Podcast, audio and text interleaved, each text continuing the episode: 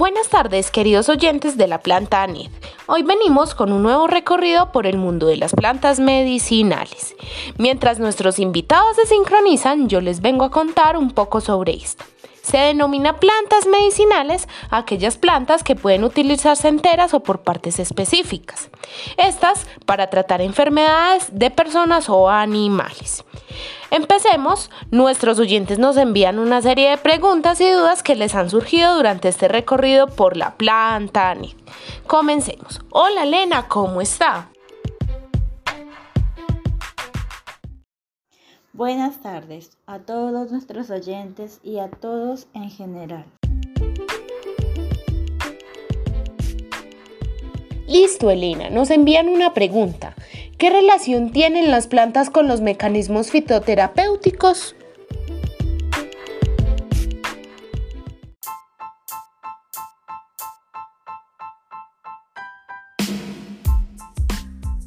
Para ponerlos en contexto, primero que todo, la fitoterapia consiste en el tratamiento de enfermedades a través de las especies vegetales y sus derivados. Esta ciencia nació casi con el hombre, ya que desde la prehistoria éste ha aprendido a reconocer las plantas útiles para curar y ha transmitido ese conocimiento primero de forma oral y luego escrita. Los resultados de tratamientos directos con algún disolvente o medio que concentre los compuestos son los llamados extractos o fitocomplejos, que son una mezcla de sustancias activas y otras acompañantes que actúan en conjunto para lograr un fin terapéutico que no sería el mismo si se administraran por separado o como monosustancias, las cuales son metabolitos secundarios, lo cual hace referencia a las sustancias que son el producto secundario de la fotosíntesis y que intervienen en procesos vegetales como la defensa frente a patógenos y protección a los rayos UV. Perfecto, espero que les haya quedado muy claro. Seguimos con nuestro siguiente invitado. Hola Johnny, ¿cómo está? Muy bien, aquí ansioso por aclararles cualquier duda e inquietud.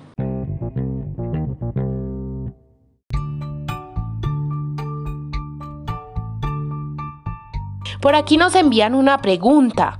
Anto.gutiérrez nos dice, hola, estoy haciendo mi tesis de grado y me preguntan, ¿qué se debe considerar para que una planta sea medicinal?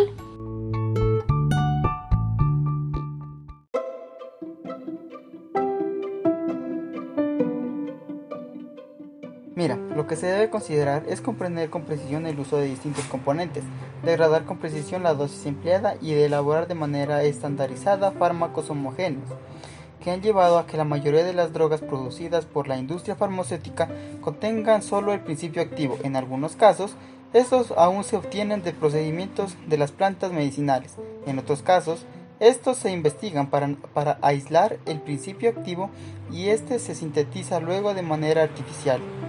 La investigación de las propiedades medicinales de una planta es una labor compleja que abarca desde los informes etnográficos hasta el análisis de laboratorio de químico y médico.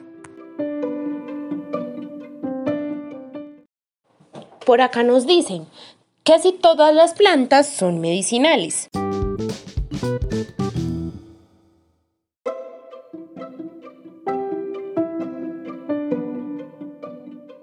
Según la OMS, los medicamentos herbarios abarcan las hierbas, material herbario, preparaciones herbarias y productos herbarios acabados, que contienen como principio activo partes de plantas u otros materiales vegetales, o combinaciones de estos elementos.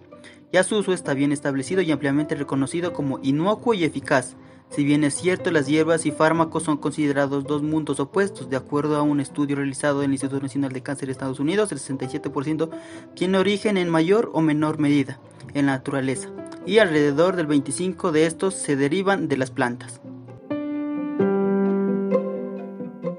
Y continuemos. Nos preguntan por aquí, ¿qué son los metabolismos secundarios de las plantas y cuál es la función de estas?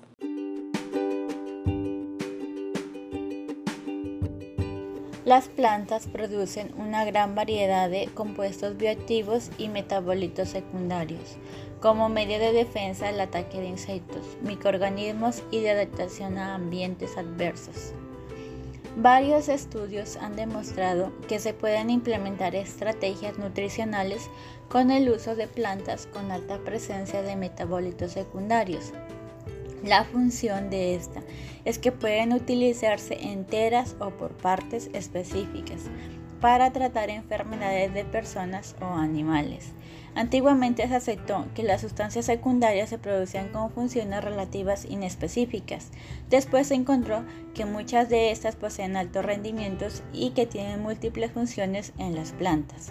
Los compuestos secundarios no tienen una función aparente en el metabolismo primario, pero sí tienen una implicación ecológica como defensa contra víboros, virus, hongos, bacterias, como sustancias aleopáticas, fitolexinas o disuasorios nutritivos. Otros tienen la función fisiológica, por ejemplo, los alcaloides, las pectinas, que pueden servir para el transporte de nitrógeno tóxico y compuestos de almacenamiento, mientras que los compuestos fenólicos, como los flavonoides, realizan una función como protectores de rayos ultravioleta. Además, son una fuente importante de principios activos de medicamentos y de valiosos productos químicos.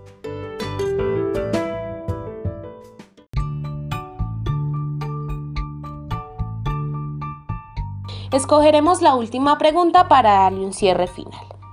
¿Qué tipos de compuestos químicos de forma general sintetizan las plantas, su estructura química y la composición?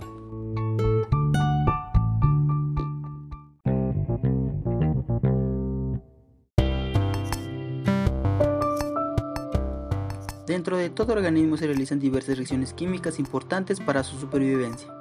Las plantas son seres vivos que contienen diversos compuestos químicos que se transforman gracias a reacciones químicas dentro de ellas para poder desarrollarse, sobrevivir y reproducirse. Al interactuar con el entorno, estos compuestos químicos no solo son importantes para estos organismos, sino que también para otros seres vivos, incluyéndonos. Pero, ¿cómo es que surgieron y cuál es la funcionalidad de estos compuestos químicos en las plantas? Bueno, estos compuestos químicos surgen a partir de las reacciones metabólicas en las plantas, que son una forma de convertir compuestos químicos, obteniendo del ambiente, ya que estas presentes en la planta, en otros compuestos útiles para las plantas.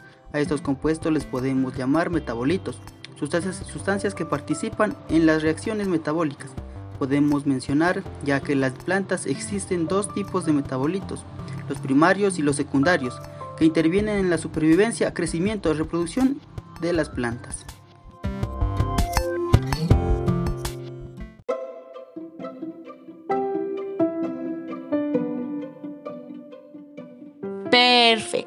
Muchas gracias a nuestros invitados el día de hoy. Espero que ellos les hayan resuelto muchas de sus dudas. Espero verlos pronto.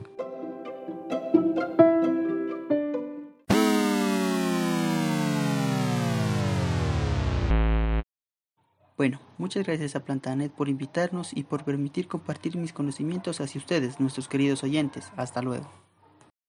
Muchas gracias a todos. Espero que les haya servido mucho y hasta que nos volvamos a ver en nuestro encuentro.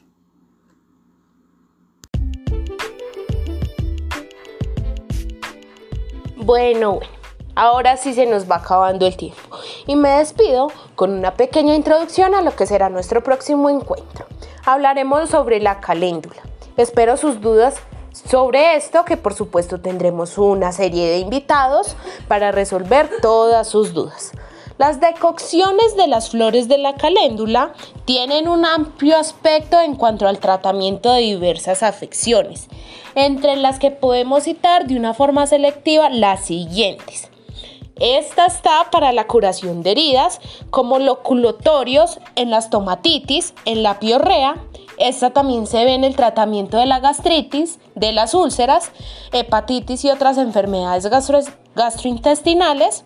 También se ve muy a fondo en el tratamiento de la hipertensión, taticardia y arritmia.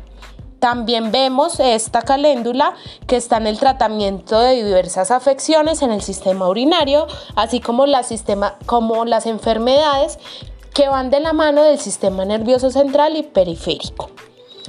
Todos estos usos, como ustedes saben, infieren que los extractos acuosos de las flores de la caléndula, estas las cuales presentan las propiedades farmacológicas que vamos a nombrar. Está cicatrizante, están en los antiinflamatorios, antibacterianos y tranquilizantes, lo cual hace de esta una materia prima natural de interés para la industria farmacéutica. Con esto me despido, queridos oyentes de Plantanet. Nos vemos en la próxima sesión. Hasta luego.